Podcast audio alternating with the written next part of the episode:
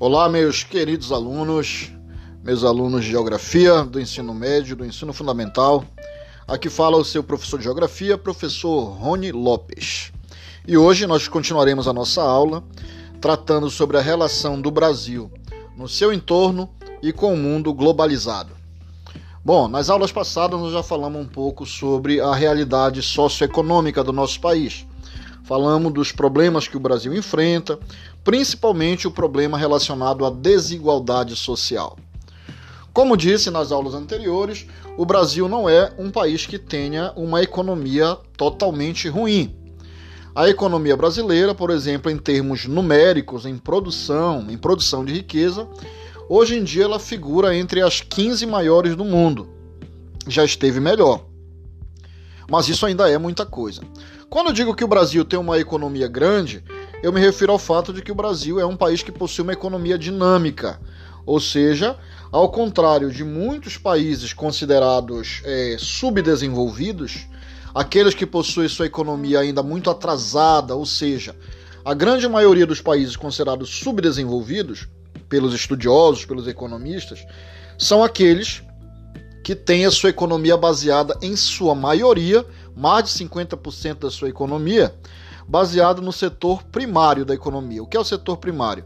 É o setor agrário, as atividades produtoras de matéria-prima, exportadoras de matéria-prima, como agricultura, pecuária e extrativismo. Então, se você pegar países considerados hoje em dia subdesenvolvidos, vamos pegar o exemplo de alguns aqui: Equador, Bolívia, Peru, Paraguai, para a gente citar aqui alguns da América Latina, né? é, outros, Honduras, Guatemala, Haiti, República Dominicana. É, esses países todos são países ainda agrários, países cuja economia se baseia em sua grande maioria no setor primário. Ocorre o mesmo, por exemplo, com alguns países da África, com a maioria dos países da África.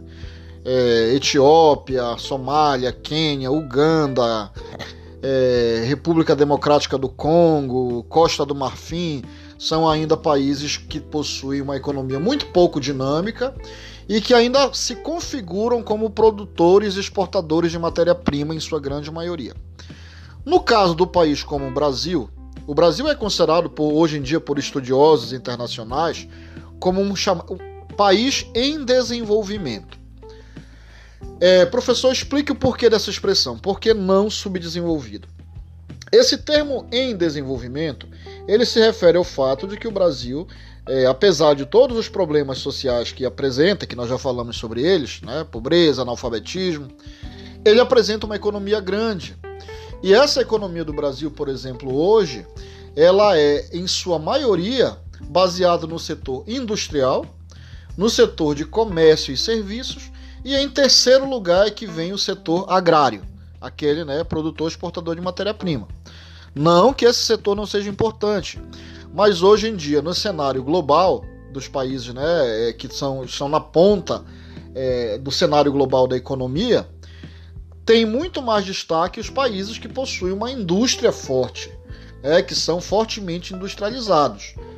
Se nós pegarmos aí os países que estão entre as maiores economias do mundo, China, Japão, Alemanha, Estados Unidos, França, são países que possuem a indústria como o, seu carro-chefe da sua economia. E em segundo lugar, o setor de comércios e serviços, que é chamado setor terciário, né? A indústria é o setor secundário. E é, em terceira posição, o setor primário, que é o de produção de matérias-primas baseadas no, no campo. Certo? Então a gente pode dizer que hoje em dia o Brasil é um país industrializado, ele possui uma indústria forte, tá? possui indústria nos diversas, é, nas diversas modalidades industriais, como indústria de base, indústria de bens duráveis, indústria de bens não duráveis. É, também possui um setor de comércios e serviços muito presente, muito forte. Quando a gente fala em setor de comércio e serviços, nós nos referimos ao comércio varejista, atacadista, é, supermercados, lojas de departamentos e o setor de é, distribuidoras, e o setor de serviços, que são bancos, eh, prestações de serviços, transportes, correios, serviços de comunicação, por exemplo.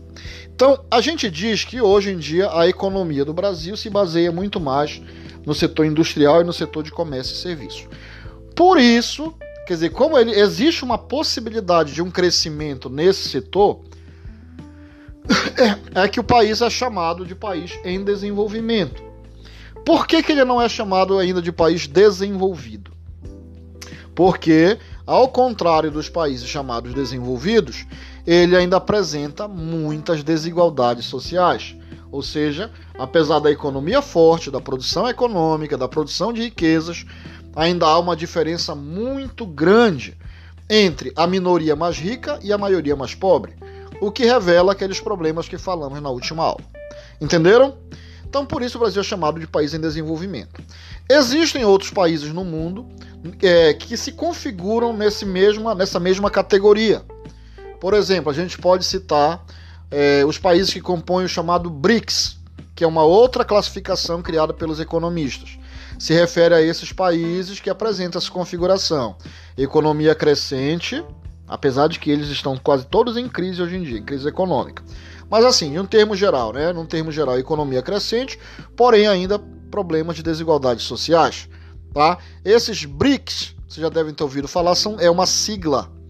É, B de Brasil, R de Rússia, I de Índia, C de China e esse S aí é de South Africa ou África do Sul, tá? Então, além desses países aí que compõem o chamado BRICS, há algumas outras nações que também é, se, se, se enquadram nessa condição de países em desenvolvimento, por apresentarem uma característica econômica similar à nossa. México, aqui na América do Sul, Argentina e Chile, é, são países que, que se enquadram nessa classificação de países em desenvolvimento, certo? Ou seja, crescimento econômico, mas ainda com desigualdades sociais. É... Então hoje a gente vai falar mais um pouco sobre como esse Brasil, esse país dito em desenvolvimento, se encaixa dentro do mundo globalizado. Vocês sabem que o mundo globalizado é o mundo em que nós vivemos, marcado pela globalização, que quer dizer que hoje em dia os diferentes locais do planeta não se encontram isolados. Eles se encontram conectados, interligados por uma rede. E essa rede ela envolve principalmente a questão econômica, as empresas, né, os negócios, as comunicações, a, a cultura e a política. Ou seja, é difícil dizer hoje em dia que um país se encontra fora da globalização, ou seja, que ele não tenha uma ligação, uma interação com outros países em escala global poucos são os países no mundo que são muito fechados e que quase pouco se relacionam com os demais. A gente pode citar o caso aqui da Coreia do Norte, né, que é uma ditadura totalmente fechada e tirana, né, marcada por muitas arbitrariedades, por muito controle por parte do governo. Então é um país que poucas relações estabelece no mundo globalizado. Mas a grande maioria dos países hoje em dia é você tem trocas econômicas, a presença de empresas que são de um país né, que tem a sua matriz no determinado país, mas que instalam suas filiais e seus negócios em outros, são chamadas empresas multinacionais.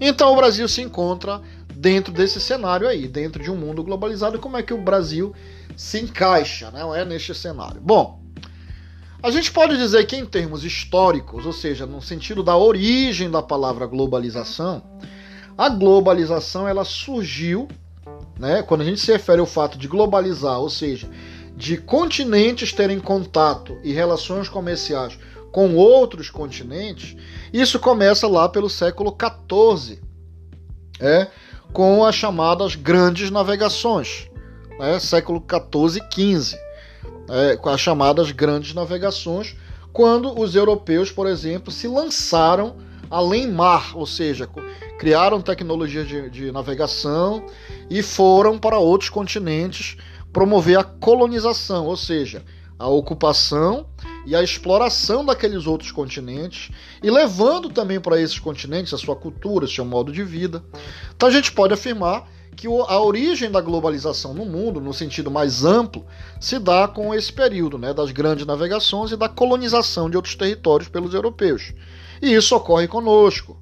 Vocês devem estar lembrados lá de, da disciplina História, que o Brasil foi colônia de Portugal. É, a origem da nossa nação enquanto do nosso país, né, enquanto nação, ela se dá a partir desse processo.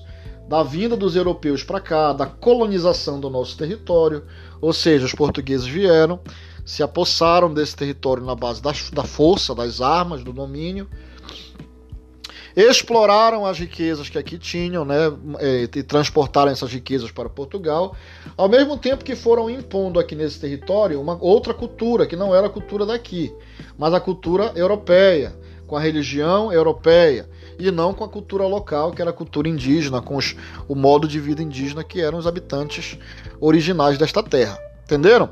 Então, se a gente puder afirmar assim, quando é que o Brasil se insere nessa dinâmica da globalização, em termos históricos, ou seja, se nós formos considerar esse passado histórico, seria ali com o nosso processo de colonização pelos portugueses, lá em 1500. Porém, se nós formos falar em termos econômicos, mais práticos, né, e mais dentro dessa dinâmica da qual eu falei agora há pouco, né, das empresas multinacionais, das transações internacionais de transferência de capitais, de bancos, isso passa a ter um grande é, uma grande mudança, um grande um, um, aprofundamento muito grande a partir da década de 1990 para cá, ou seja, aproximadamente em torno de uns 30 anos para cá, 31 anos, é que o Brasil passa realmente de vez a se inserir dentro dessa dinâmica a qual me refiro das empresas multinacionais, do capital internacional né, que vem investir aqui. E isso ocorre principalmente porque a partir dos anos 90 é, o Brasil ele passa a, a conviver assim aqui dentro do país com governos neoliberais. Tá? O que é essa política neoliberal, neoliberalismo? É, são governos, no caso, que adotam uma prática de governar na qual eles tentam fazer com que o Estado, o Estado, quando eu digo assim, as autoridades estatais constituídas, né, é, com que o Estado tenha pouca intervenção na economia e deixa a economia, quando eu me refiro à economia, eu me refiro ao quê? A ação das empresas, a instalação de negócios, as negociações de salários com o trabalhador. Então, a política neoliberal, ela deixa a economia aberta para que as empresas ajam muito à vontade, sem controle por parte do Estado, entenderam? Então, a partir dos anos 90, quando o Brasil ele passa a adotar uma política neoliberal, mais do que nunca, essas empresas multinacionais elas começam a vir para cá. Não é que não existisse antes, na verdade, a chegada das empresas multinacionais em massa no Brasil, elas começaram a se dar desde a década de 1950, na época do governo Juscelino Kubitschek. Mas é que a partir dos anos 90, já com o avanço também da modernização da, da tecnologia de transporte, das tecnologias de comunicação, com o surgimento da internet, é, o Brasil entra de vez nessa lógica, porque aqui dentro vai passar a contar com um país que oferece, digamos assim, com um governo, né? Com um governo que oferece condições propícias para que essas empresas multinacionais viessem para cá. O que é uma empresa multinacional? É uma empresa que possui a sua sede num determinado país, ou seja, a origem dela, a matriz dela é num determinado país, mas ela possui vendas, filiais, é, negócios em vários outros. E quando essas empresas multinacionais elas saem do seu país né, e procuram se instalar em outros países, o principal objetivo dessas empresas é justamente o que? Aproveitar as vantagens que elas teriam, em, que elas têm em produzir nesses países.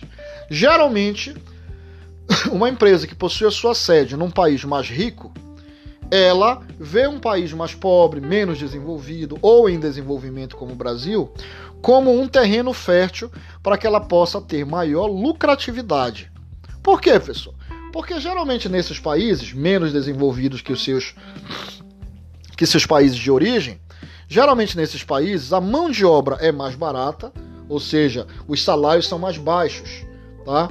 É, por exemplo, uma empresa multinacional como a Volkswagen, que é uma empresa alemã de automóveis, é, aqui no Brasil, o salário que ela paga a um funcionário de uma das suas fábricas aí no interior de São Paulo, né, é, no Rio Grande do Sul, no Paraná, é, esse salário não se equipara ao salário que ela paga a um, a um funcionário lá na, na Alemanha.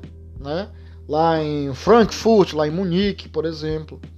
para fazer o mesmo trabalho, ou seja, a nossa mão de obra aqui é mais barata, certo?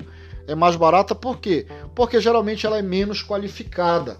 Lá nos países mais desenvolvidos, geralmente a mão de obra, o trabalhador, por ter uma qualificação maior, por estar num ambiente de trabalho onde os salários são melhores, ele exige que os salários sejam compatíveis com o seu nível de qualificação. E como no Brasil, por exemplo, os níveis de emprego nunca foram muito altos, nós sempre tivemos né, níveis preocupantes de desemprego, acaba é, sendo uma, um terreno fácil para que essas empresas venham e possam utilizar essa mão de obra mais barata. Ou seja, às vezes com o salário que ela paga um funcionário lá na Alemanha, aqui com o mesmo valor ela paga cinco funcionários. Além disso, é, geralmente essas empresas multinacionais vêm porque nesses países, como no caso do nosso, né, que adotou uma política neoliberal, a partir da década de 1990, os impostos pagos né, e cobrados pelos governos são mais baixos do que elas pagariam no seu país de origem.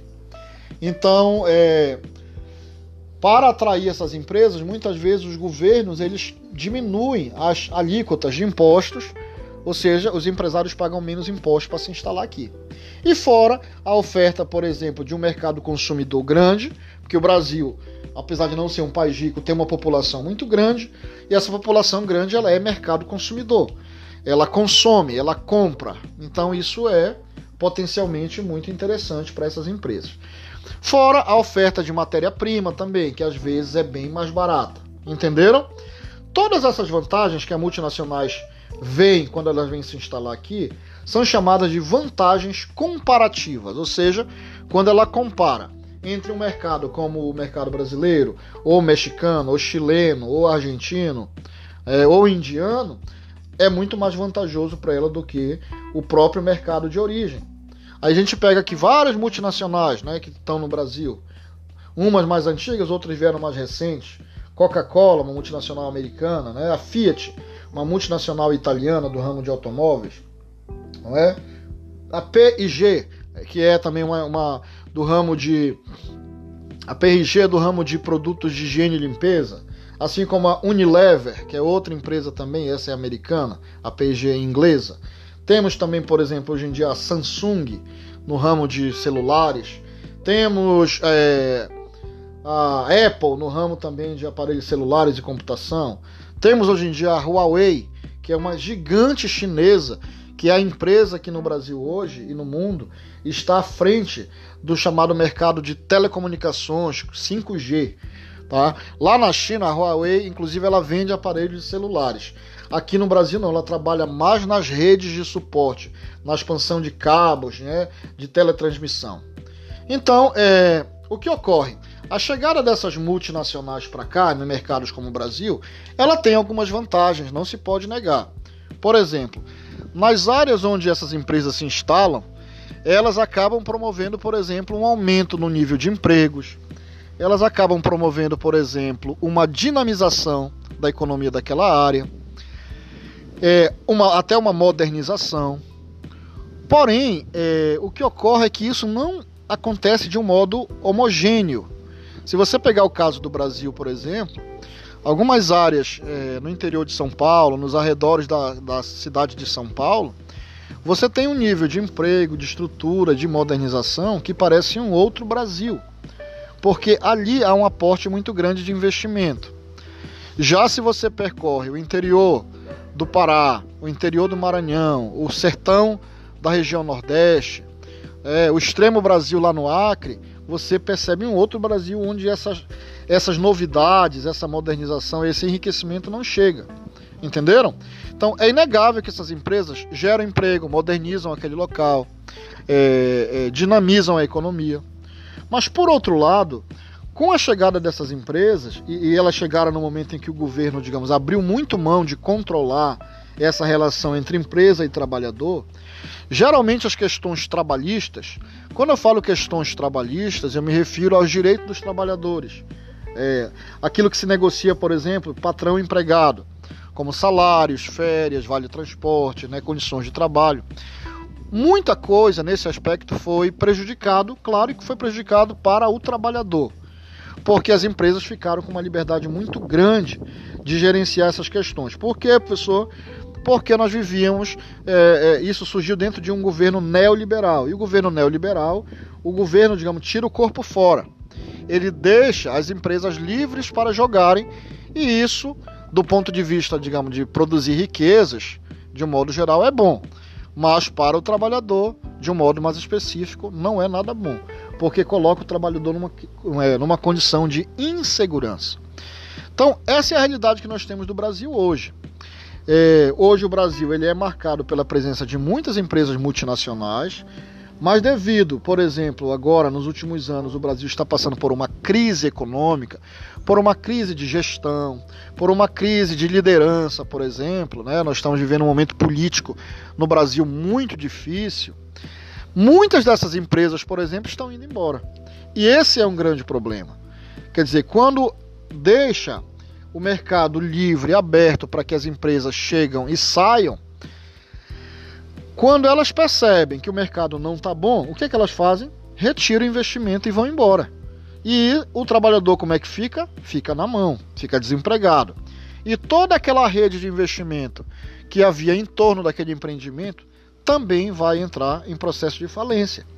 Aconteceu recentemente no Brasil com a Ford, que era uma empresa que estava no Brasil há mais de 50 anos e que recentemente foi embora. Quer dizer, a Ford não é que faliu, a Ford é uma empresa gigantesca, uma multinacional americana. Mas aqui no Brasil ela não viu mais como um mercado é, é, promissor. Então, isso é um grande problema quando os governos neoliberais deixam essa regulação muito aberta. Tá? Então, nós ainda temos hoje no Brasil uma presença de muitas multinacionais é um mercado que, de certo modo, devido à sua grande população, ainda é atrativo por esse lado, mas, por outro lado, devido à instabilidade econômica, ausência de uma gestão séria, ausência, por exemplo, de uma liderança política mais, mais centrada, ocorre que deixa os investidores é, inseguros. E como eles são investidores, eles vão procurar mercados onde esses investimentos possam ser mais seguros. Entenderam? E só para fechar, é, há algum há mais de 50 anos atrás, por exemplo, geralmente as empresas multinacionais elas eram todas empresas oriundas, ou seja, originárias de países ricos, tá? Se você pegar aí a Nike, Adidas, McDonald's, né, Chevrolet, é, Microsoft, enfim, Mitsubishi, eram, são empresas de países ricos, Japão, Estados Unidos, Alemanha. Mas de um tempo para cá, mesmo com os problemas que alguns países enfrentam, países ditos em desenvolvimento, como o nosso, também começaram a expandir suas empresas.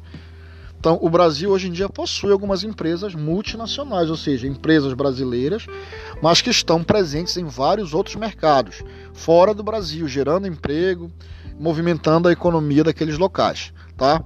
A gente pode citar aqui algumas empresas multinacionais brasileiras, por exemplo, a Petrobras, que vocês já devem conhecer, a Vale, a Gerdau, que é uma empresa que atua no setor de aço, é, a Embev, a Embev é uma, é uma empresa que congrega investimentos na área de bebidas e alimentos. Ela é dona de várias dessas marcas de cerveja, aqui, de, aqui e lá de fora é também dona da rede Burger King, que era, era uma rede americana, mas foi comprada por esse grupo, que é um grupo brasileiro, né? É dona também daquela marca de produtos Heinz, ketchup, maionese, dentre outros investimentos, tá? Essa é a Embev. E temos, no caso, também a Petrobras, como já falei, a Vale, a Embraer, que é uma empresa de aviação, que estão presentes fora do Brasil. Tá bom, minha gente? A aula de hoje chega ao fim. Eu espero que vocês ouçam com muita atenção, porque nós temos atividades para vocês fazerem. Um grande abraço, fiquem bem e até a próxima.